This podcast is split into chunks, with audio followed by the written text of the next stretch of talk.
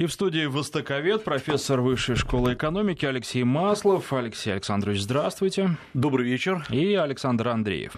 Ну, естественно, что мы будем сегодня говорить о коронавирусе, о том, как он распространяется, и, естественно, какие последствия всего этого есть уже на данный момент и будут. Но прежде всего о прогнозах. Есть ли какие-то, ну, достаточно точные прогнозы, потому что, согласно одному из них, который видел я, к концу февраля в Китае будет уже а, больше двух миллионов погибших от коронавируса.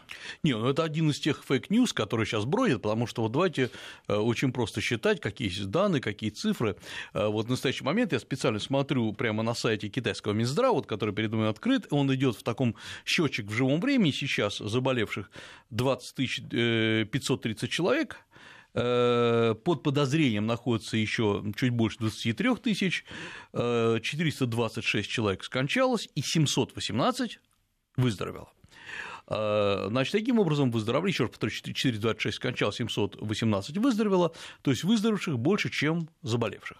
И это тоже интересная цифра, потому что вообще-то никакой вакцины, никакого э, лечения точного нету, э, по сути дела идут эксперименты, тем не менее выздоравливают людей больше, чем умирает. Это хорошая цифра.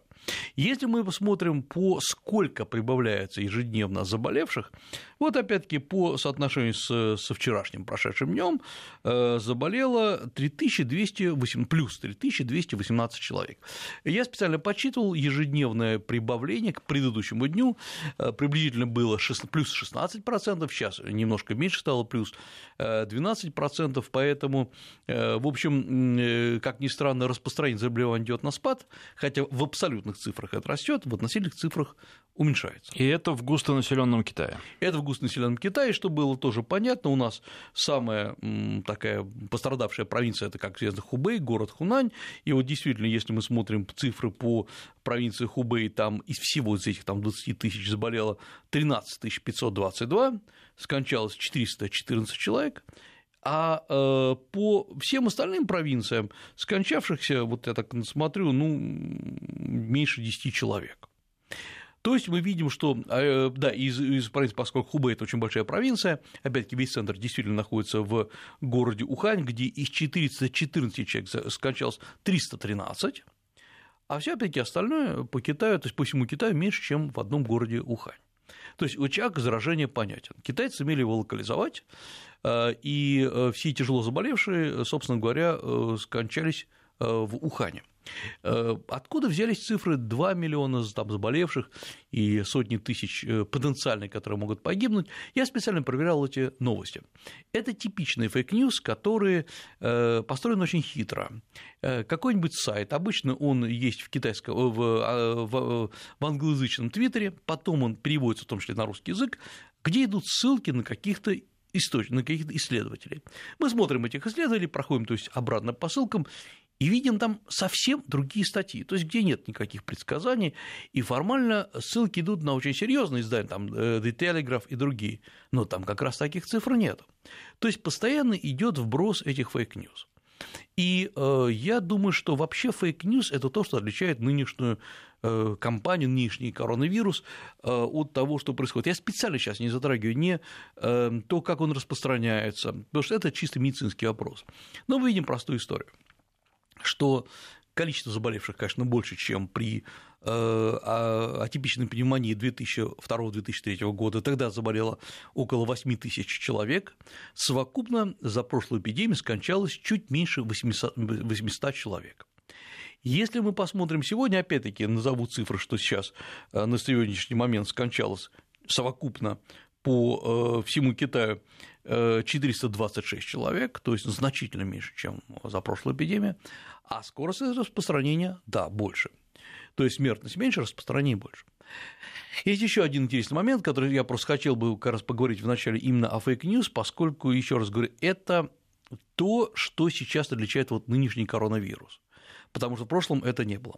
И здесь есть, на мой взгляд, две группы вот этих фейк-ньюс. Одна, которая специально эти э, группы э, фейк-ньюс публикуются, делаются, они разрабатываются, и они должны создать из Китая такую токсичную территорию, в прямом смысле этого слова и в переносном. Не общайтесь с Китаем, не общайтесь с китайцами. Э, посмотрите, как Китай, вот мы на него надеялись, а он не может выполнить свои условия и так далее. И есть еще, и это к большим сожалением констатирую, очень распространено и в российской части интернета, это э, российские фейк-ньюс, которые где-то перепевают, где-то, наоборот, изобретают свои новости по поводу Китая. Э, что, опять-таки, далеко за, предел, за пределами не ходить, любимая российская новость, что э, Китай все врет, все обманывают, и на самом деле там значительно больше и заболевших, и погибших. Я стараюсь выяснить, спрашиваю, окей, может быть, да, Китай страна особенная, откуда у вас такие сведения? Есть ли какие-то подтверждения? И я не нахожу никаких подтверждений. Например, вот вам э, есть еще такие чисто математические, э, ошибочные математические модели, что, мол, поскольку в Ухане умерло так много, а в других городах мало, значит, в других городах скрывают. Нет, потому что в очаге заражение всегда заболевает и умирает больше. А то, что в других местах умерло меньше, значит, китайцы вовремя их изолировали. А вот другой фейк-ньюс потрясающий, который ходит, что на самом деле это специально китайцы устроили э, едва ли вместе, не вместе с Россией, чтобы ввести специальные э, меры против Гонконга, но поскольку надо военное положение объявлять, и Россия объявит военное положение и так далее. Я, я говорю серьезно, это очень широко обсуждается. Есть третья новость, что это две группировки Компартии Китая между собой ругаются, и чтобы сместить Си Цзиньпина со своей э, позиции, одна группировка запустила из секретной лаборатории вирус э, ну, то есть, в общем, надо сказать, что, э, конечно, может быть, и можно предположительно сместить кого угодно за счет этого, только имидж Китая уже и так будет обрушен что любая группировка, которая после этого придет, она скорее проиграет. А кто стоит за этими фейк-ньюс, можно ли предположить? Это же не просто так, не какие-то мальчики шалят. Э, иногда мальчики шалят. Ну, во-первых, есть, э, простите за выражение, всегда есть группа городских сумасшедших, которые считают, что инопланетяне облучают нас, и надо ходить в шапочках. Ну, все таки городские сумасшедшие вряд ли будут придумывать ссылки на какие-то серьезные издания, серьезные научные журналы. Вот этим отличается как раз англоязычный интернет. Наши нет, наши ничего не придумывают. Наши говорят, что мне один китаец сказал, и мне тут э, я проанализировал видео э, и вдруг понял, что умерших больше, чем, чем надо. Э, вот именно этих людей я называю либо городские сумасшедшие, либо люди, которые просто на трагедии, на самом деле все какие-то трагедии, набирают э, лайки э, за счет распространения вот этих фейк-ньюс, и, на мой взгляд, это просто безнравственно и чудовищно. И то есть я, я за теории заговора в том плане, что это всегда забавно, весело, но когда речь идет о трагедии, мне честно скажу, хочется посмотреть в глаза этим людям ну, через месяц, когда, очевидно, эпидемия пойдет на спад, и когда, очевидно, пройдет стабилизация именно заболевших, мы сейчас сегодня поговорим об экономических последствиях, эм, вот как они будут отвечать, э, поскольку у, этих, у российских фейк-ньюс есть авторы, в отличие от англоязычных фейк-ньюс. В том числе есть авторы фейк-ньюс по поводу того, что это китайские группировки между собой борются, или то, что скрывают, сколько реально заболевших. Это все, конечно, либо безумцы, либо подлецы. А вот если мы смотрим на авторство англоязычных, там тоже есть, конечно, своя категория, мы все таки видим, что там значительно более продуманно и более грамотно все это подается. Идея заключается в том, чтобы доказать, что Китай – страна не состоявшаяся с точки зрения устойчивости.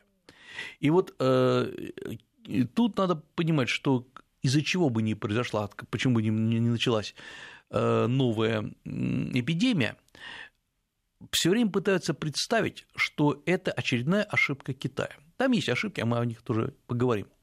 Но главное, что получается, за последний год Китай атакован как минимум информационно по поводу Гонконга, по поводу э, прав человека в Синьцзяне, э, и вот, наконец, э, неспособность, якобы в кавычках, каким-то образом обуздать э, всю эту э, как коронавирус. Но последняя атака, наверное, наиболее серьезная с точки зрения последствий. Да, потому что она подтверждена жертвами. И вот здесь тоже надо поговорить вот о какой интересном, интересном моменте. Во-первых, мы очевидно видим, что если мы смотрим по провинциям, есть провинции практически не затронутые Например, это Синьцзян, это Синьцзян, Синьцзян-Уйгурский автономный район, это Тибет, где вообще один заболевший и ни одного, к счастью, погибшего, и есть там Хубей, который полностью затронут. Хубей – это и те провинции, которые затронуты, это провинции с самым большим, самой большой плотностью населения. И надо понимать, что из-за плотности, собственно говоря, и рождает э, вот такое вот э, распространение эпидемии. Это во-первых.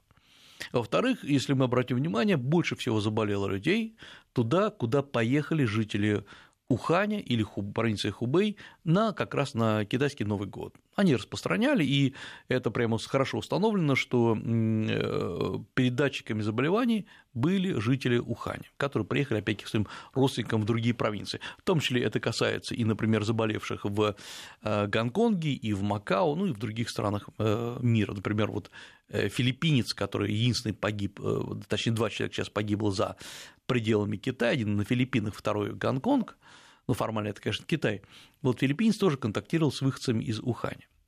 Поэтому мы понимаем, откуда распространяется и почему распространяется.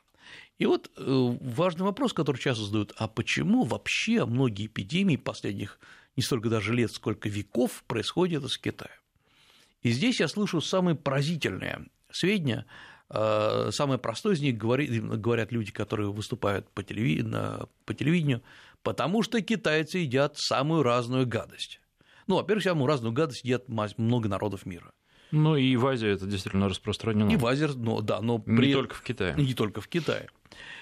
Потом надо понимать, что, во-первых, китайцы, те, которые сегодня проживают в Китае, это не те китайцы, которых многие из нас представляют. Это вполне ну, как-то образованные, цивилизованные люди, и ничем не их рацион, конечно, отличен от, например, российского, но в целом... Но он, кстати, может быть более здоровый он более здоровый.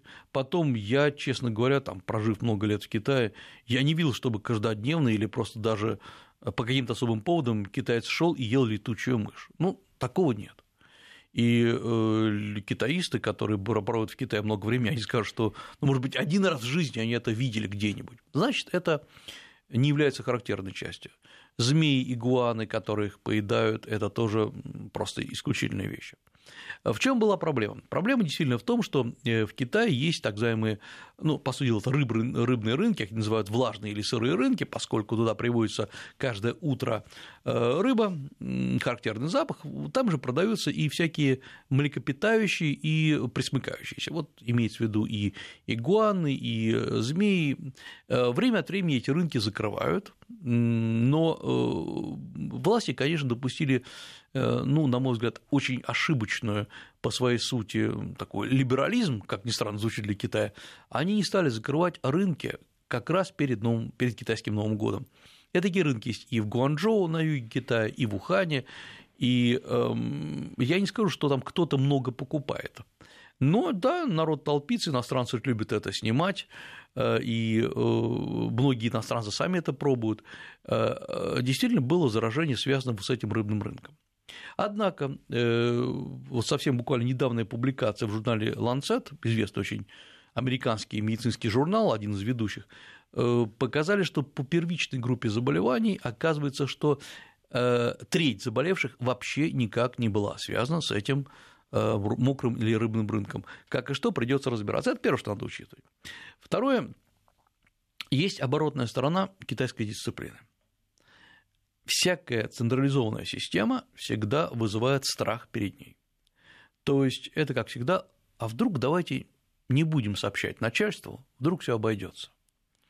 И сейчас уже известно, опять-таки это по китайским данным, э, первые случаи были зафиксированы еще 1 декабря, то есть задолго до э, и китайского Нового года, я напомню, что он наступил 25 января, и, значит, заболевшие что-то либо получили вирус или, как говорится, покушали задолго до, ну, за две недели, как минимум, до 1 декабря.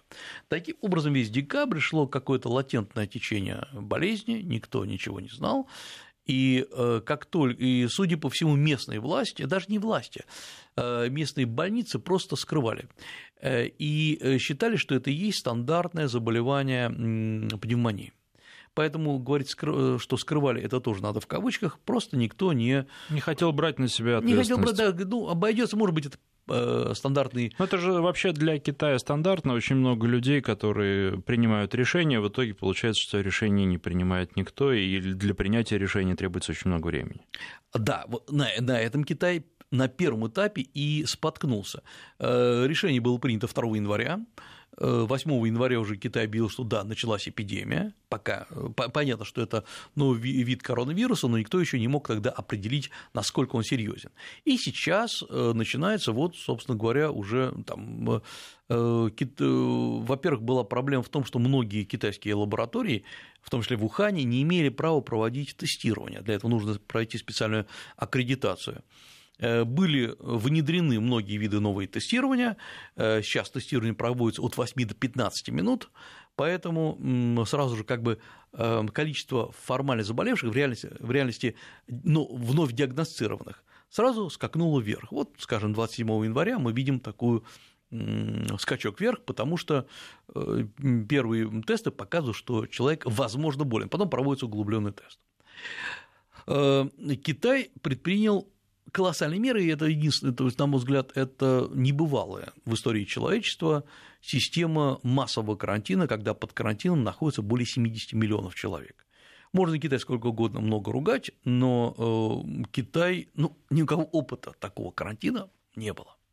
Надо понять, что карантин – это решение массы маленьких и больших вопросов, которые э, не всегда, то есть где опыта просто нет. Например, завоз продуктов в карантин – это непростая история, потому что э, сейчас туда нужно завозить по правилам только продукты, изготовленные в специальных фабриках, и там же запечатанные, герметически запечатанные. Сначала таких продуктов просто не хватало. Продуктов запечатанных нет решили этот вопрос. То есть, например, э, решали вопрос о поставке специальных вакууминизаторов, те, которые вакуум создают в этих упаковках, на заводы, откуда поставляется, на фабрике, откуда поставляется питание. Э, бутилированная вода в больших бутылях.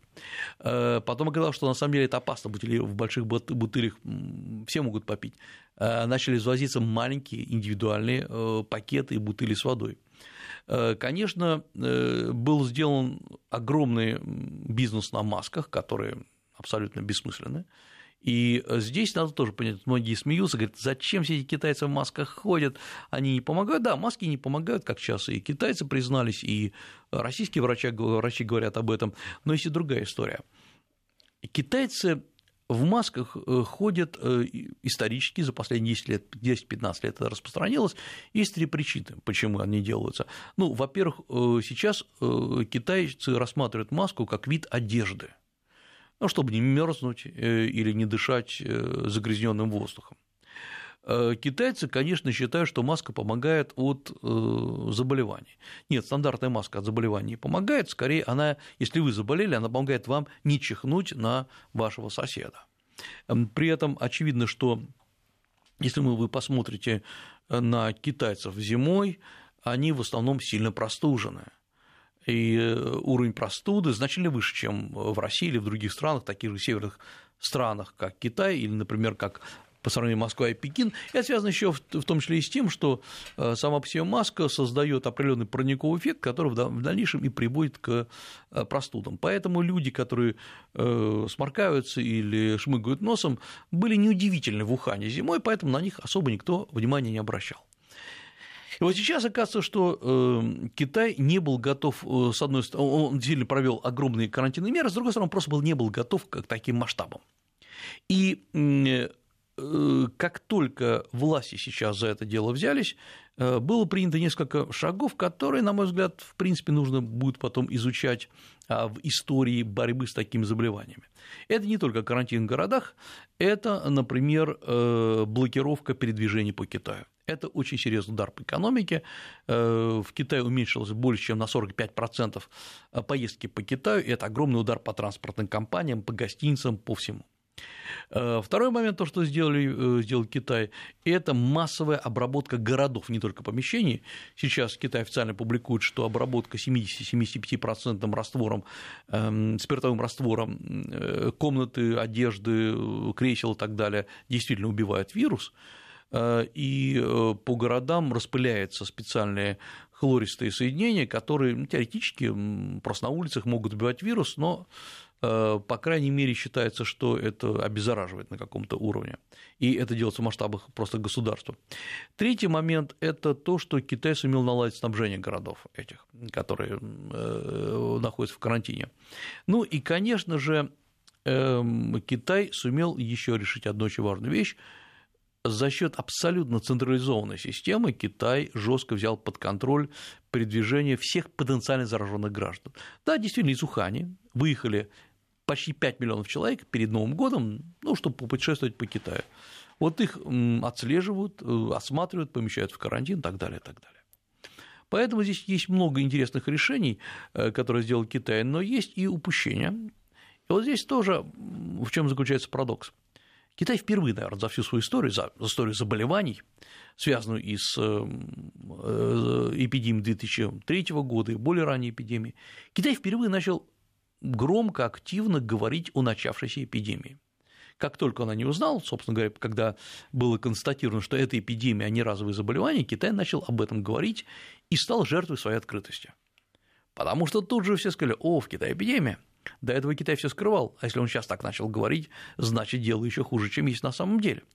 Идея Китая была проста. Чем мы больше говорим, тем больше людей предупреждены и внутри Китая, и в мире, ну и поэтому они будут предпринимать хоть какие-то э, контрдействия. Э, но оказалось, что эффект был обратен, и эффект был обратен во внешнем мире. Если мы внимательно посмотрим, что происходит в самом Китае, там, конечно, нет особой радости, застой, стагнация в экономике, но при этом там нет никакой паники. Э, паника есть почему-то вовне, и паника, самое главное, иррациональная. И здесь мы видим еще одну довольно интересную историю, два момента, которые я хотел бы выделить. Во-первых, это Э, неравнозначная и неоднозначная реакция разных стран на, стран на вирус. Э, одни страны, это, например, Великобритания, Бангладеш, э, США, Германия и так далее, они практически сразу же заговорили об эвакуации своих граждан и эвакуировали довольно быстро.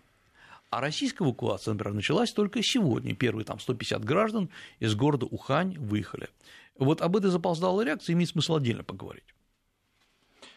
Ну что же, мы поговорим об этом, а также об экономических последствиях а, распространения коронавируса после выпуска новостей. Напоминаю, что в студии востоковед, профессор Высшей школы экономики Алексей Маслов.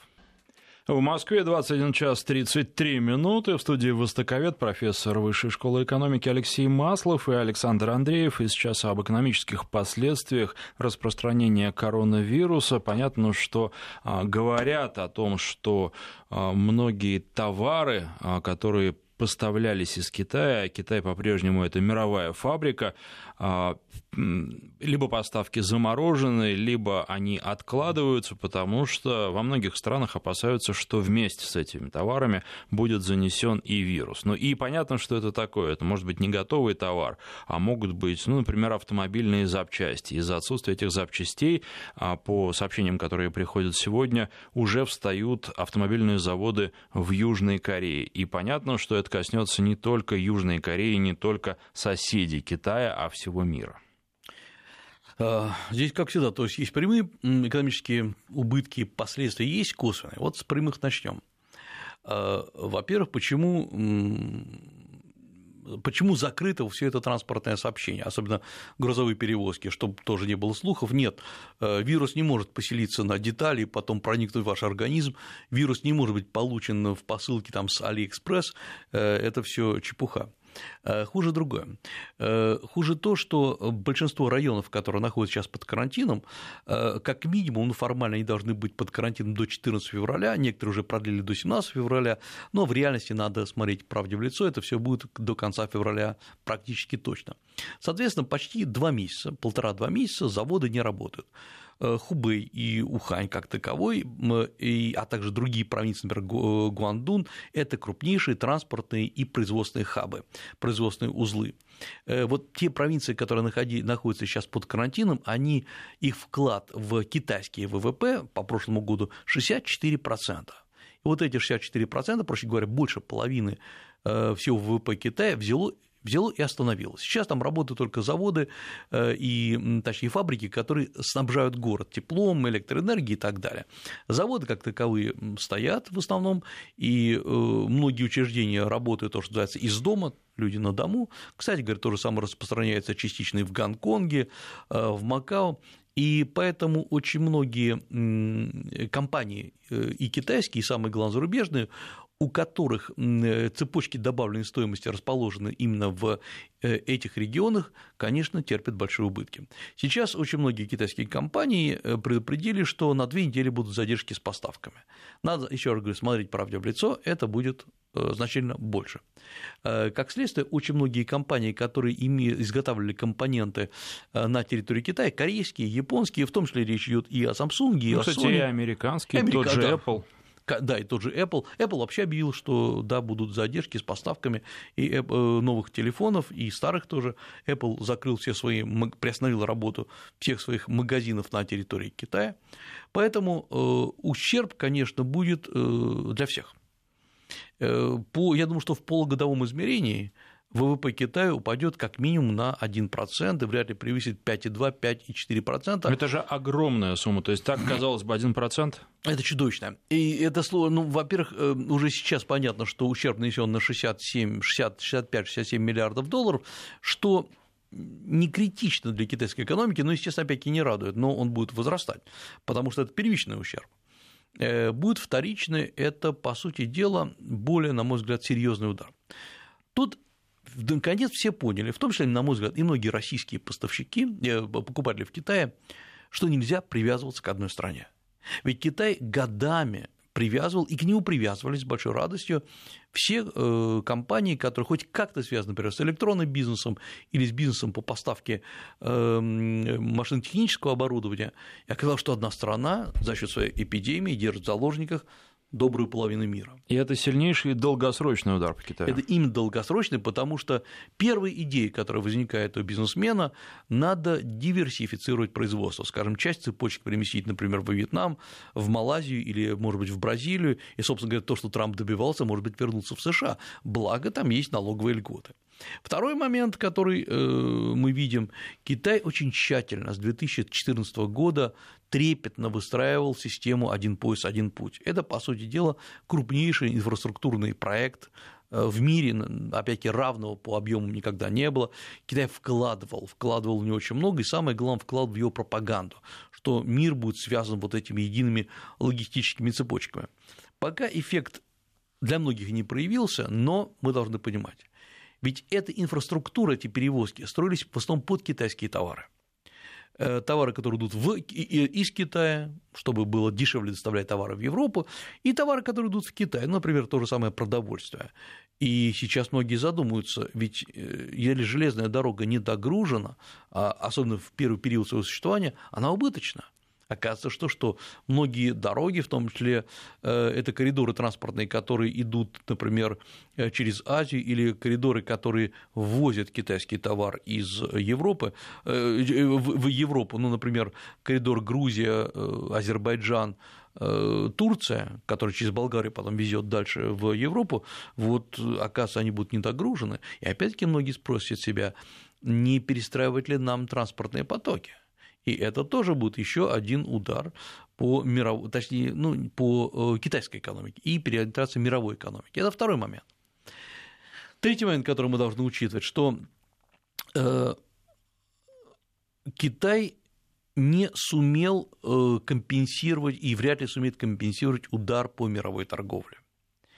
И сейчас ситуация стала непредсказуемой в том числе по поводу американо-китайских переговоров. Я напомню, что первый э, этап американо-китайских переговоров закончился тем, что Китай заключил договор, о, э, взяв на себя обязательство закупать США товаров на 200 миллиардов долларов э, за два года, и большая часть, там около 50 миллиардов долларов, это продукты питания.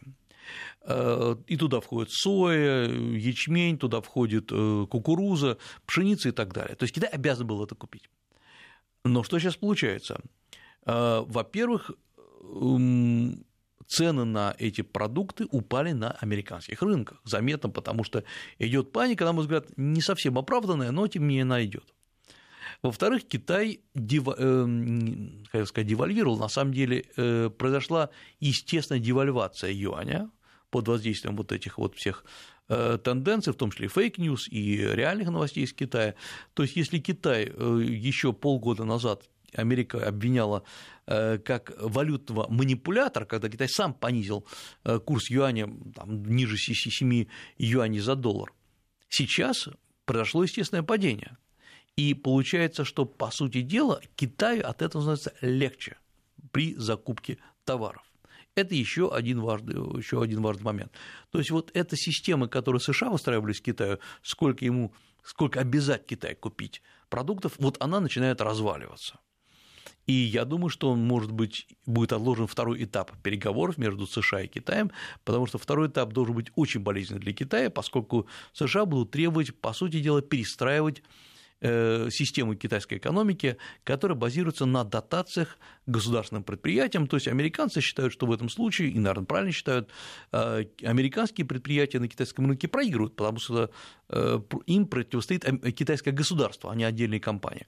Вот американцы собирались настаивать на том, что Китай должен отменить дотации, но, к сожалению, дотации Э, если отменить дотации в Китае, то вся эта система может посыпаться серьезно, поскольку планово датированные предприятия есть часть китайской экономики. Это еще один момент, который дестабилизирует мировую торговлю. Есть еще один важный момент, который уже касается России. Один момент, пожалуй, э, позитивный, второй не, не, не, очень, не очень приятный. Позитивный момент оказался в том, что через Россию китайские товары почти не везутся. Э, вот то, что, на чем Китай настаивал, говорил, давайте надо перестраивать Транссиб, э, давайте его перестраивать, и мы после этого будем вести китайские товары. Россия по разным причинам в это дело не включалась. Вот вдруг оказалось, что, как ни странно, из-за нашей э, какой-то пугливости, изоляционизма мы здесь выиграли. Вот так, такое бывает. Россия не является серьезным транспортным коридором для китайских товаров. А во второй момент, который я смотрю тоже за цифры, меня удивил, Э, что эм, я напомню, что Россия перекрыла э, пункты перехода из, э, с российского Дальнего Востока в Китай и наоборот. Многие рейсы отменены, Аэрофлот только совершает регулярные рейсы, отменены чартерные рейсы. То есть Россия принимает такие вот анти... против... противовирусные меры. Но при этом оказалось, что из-за перекрытия транспортных коридоров и отказа от поставки китайских товаров, российский Дальний Восток лишился китайских овощей и фруктов. И вот здесь интересно, кто-то в руководстве Министерства сельского хозяйства или э, люди, которые работают на региональном уровне, никогда не задал себе вопрос, почему мы, которые стремимся, как, где Россия может и имеет возможность выращивать экологически чистую пищу, в том числе овощи и фрукты, закупает овощи и фрукты у Китая, который сам в них нуждается. Э, сегодня уже известно, объявлено официально, что теперь компенсация произойдет за счет поставок из Турции, что прекрасно, да, действительно, э, россиян на Дальнем Востоке нельзя оставлять без витаминов, овощей и фруктов. Но как так случилось, что э, за годы перестройки экономики российского Дальнего Востока у нас нет никаких своих Э, возможностей перестро... наладить там сельское хозяйство, в том числе парниковое. И не надо говорить, что там плохой климат. Да, плохой климат это так, но я прекрасно знаю э, ситуацию в этом регионе, и я знаю, что если чуть-чуть компенсировать ситуацию по налогам, уменьшить налоги, э, уменьшить э, арендную плату, в том числе э, Россия сможет там развивать огромное прониковое хозяйство. Вот это не произошло. Оказалось еще то, что многие заводы, которые так или иначе российские, которые были привязаны к поставкам из Китая, тоже терпят и могут терпеть большие убытки, в том числе и КАМАЗ. Сейчас сделаем совсем небольшой перерыв. Вести ФМ. Вести ФМ. И продолжаем. Мы говорили о том, что российские компании терпят убытки, ну, конечно, компании электроники терпят убытки, и сейчас очень сложно подсчитать, сколько. А, но а, я думаю, что это очередная, ну, такой холодная, холодная вода нам на голову, потому что посмотрите, что получается. Когда начинался так называемый разворот на восток, мы об этом там много говорили в этой передаче, поэтому я, честно говоря, критически отношусь к самому термину, но что произошло, то произошло. Идея была очень простая – сделать экспорт, как бы экспорта, импортонезависимую страну отказавшись от или частично отказавшись от поставок с и западных поставок, компенсировать это развитием своего хозяйства и походом на восток. И оказывается, что вот случилась такая ситуация, и э, в результате чего ну, у нас э, нет своего, все равно на восток мы так и не развернулись. Вообще с того времени, с 2014 года, 2015 года прошло уже несколько лет. Этого не произошло. Э, надо внимательно считать и пересчитывать, что происходит. Это вот то, что касается экономического, экономического ущерба.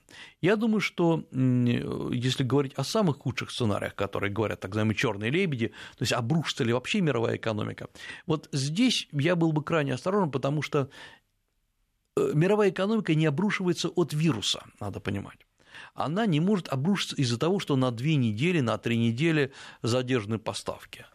Э, мировая экономика, вот всякое обрушение, торможение, кризис мировой экономики начинается с, определ... с совокупности целого ряда факторов. Например, это рост инфляции, который не произошел, это заметный рост накопления в банках, когда э, люди не хотят вкладывать в живую экономику, в реальную экономику, а где-то там банки или какие-то финансовые группы держат все это на своих счетах. Нет, этого не происходит, наоборот, уменьшается, накопления уменьшаются, то есть деньги находятся в обороте э, Другим, э, другой частью является э, спекуляции на рынке ценных бумаг, надувание пузырей, этого тоже сейчас не происходит. То есть мы должны четко понять, что есть торможение, оно произойдет, торможение мировой, экономии, э, мировой торговли произойдет, оно уже сейчас происходит, но никакого обрушения мировой экономики не произойдет. И вот на этом фоне мы смотрим прогнозы, казалось бы, ну, очень солидных американских и международных компаний, рейтинговых агентств типа Финча, которые говорят, вот-вот прямо мировая экономика грохнется. Внимательно смотрим их анализ, и мы его не видим. Мы видим, что просто это вот, это вот, если уменьшились паника на бирже, это уже э, мировой кризис. Но Финч прекрасно знает, что там сидят очень неглупые ребята, очевидно, э, что это не является черным лебедем, это не является признаком краха мировой экономики. Зачем распространяются такие слухи? И вот здесь ответ, о чем мы говорили в самом начале передачи, потому что Китай очень выгодно сейчас обвинить во всем. Но, конечно, есть еще одна, один аспект, это внутрикитайский. Э, Китай, э, я напомню, что в течение последних лет тормозит, э, тормозится с ростом ВВП. Идет падение роста, не падение ВВП, а падение роста. Вот Китай в этом году закончил на цифре 6,1 рост в 2019 год, 2020 собирался закончить где-то 6,0, может быть 5,9, очевидно, этого не произойдет. И есть очень много критических расчетов роста ВВП Китая, базирующихся на разных системах и на разных цифрах. Есть японский прогноз, что реальный рост ВВП Китая составляет 4,4%. Есть подсчет некоторых там, там, российских аналитических центров, что э, рост Китая как минимум меньше 6%, которые они указывают. И э, возможно, что Китай воспользуется этой ситуацией для того, чтобы то, что называется, нормализовать цифры. Объяснить, вот кризис, э, вирус ударил по экономике, и поэтому наша экономика растет там, на 4 или на 5%. Это хорошее объяснение, Э, по крайней мере, оно будет воспринято всеми китайцами. Есть еще один важный момент, э, это, э, безусловно, судя по всему, руководство Китая активно пользуется той ситуации, которая сложилась, и мы видим, что по регионам, например, в том же самом Хубэй или в южной провинции Фудзянь, сегодня в городе Тяньцзинь, один из крупнейших городов Китая, начинают шаг за шагом снимать э, региональных руководителей, прежде всего руководителей уездов, и по несколько сотен человек наказывают за э, то, что упустили этот случай. Э, это понятно, зачем делается, но, во-первых, народу бросают жертву, говорят, вот мы контролируем ситуацию, головотяпство есть, оно обнаружено. Мы теперь э, открутим собачьи головы тем, кто не заботился о народе, и в этом плане э, очень важно для китайской публики понимать, что да, государство держит ситуацию под контролем. Но, понимаете, у всех свои секреты, у Китая тоже есть свои секреты. И эм, вот эта э, китайская секретность, она иногда больше показывает, чем скрывает. Если мы посмотрим по каким бьё, вот куда бьется наносит сейчас удары, кто носит удары, это комиссия по проверке партийной дисциплины. То есть э, руководство страны показывает, что не сработали не, только, не столько административные руководители, сколько не сработали партийные руководители. То есть я думаю, что идет такая э, теневая чистка, и, может быть, э, это один из... Это ни в коем случае не значит, что Китай специально для себя устроил эту пневмонию, чтобы начать чистку, но тем не менее этим воспользовались, и решаются какие-то важные проблемы. Что угрожает Китаю? Конечно, Китаю угрожает не голод и не массовое вымирание. Вот еще раз говорю, ни, по каким цифрам, потому что мы смотрим не только официальную статистику, но смотрим, например, и что публикуют в китайских э, социальных сетях, мы смотрим, что публикуют в э, китайских э, там, QQ, WeChat, у нас остается меньше двух минут. Наверное, угрожает то, что случилось с Японией в свое время, когда экономика бурно развивалась, а потом вышла на некий максимум и остановилась. Там не стали жить плохо, но там а, прекратился вот этот рост и прекратились ожидания того, что следующее поколение будет жить лучше, чем нынешнее. Да, это банда ожидания. Но есть еще одна вещь, которую все-таки надо понимать, что угрожает Китай, что не угрожало Японии, поскольку она очень плавно тормозилась это э, потери импульса к внешнему развитию. Китай рвался вперед, э, и Си Цзиньпин – это лидер рвущегося вперед Китая. Вот то торможение, та подножка, которая произошла для Си Цзиньпина, очень болезненна. И э, если сейчас э, именно руководство КПК не отреагирует резко, не, не покажет, что все под контролем, конечно, это будет рост внутрипартийного недоверия. Вот это потеря контроля над э, властью в Китае, это, пожалуй, сейчас самая главная угроза. Она не, не, не, не проступила, но она тем не менее существует. То есть мы в некотором смысле можем получить такой остров Китай, замкнувшийся в себе. В конечном счете, да, и речь не об экономике, а речь идет о политике и, скажем, о социальных последствиях того, что сейчас происходит. То есть это будет совершенно другая страна уже в любом случае, если последствия не удастся преодолеть. Во многом, да, конечно. Спасибо, востоковед, профессор Высшей школы экономики Алексей Маслов.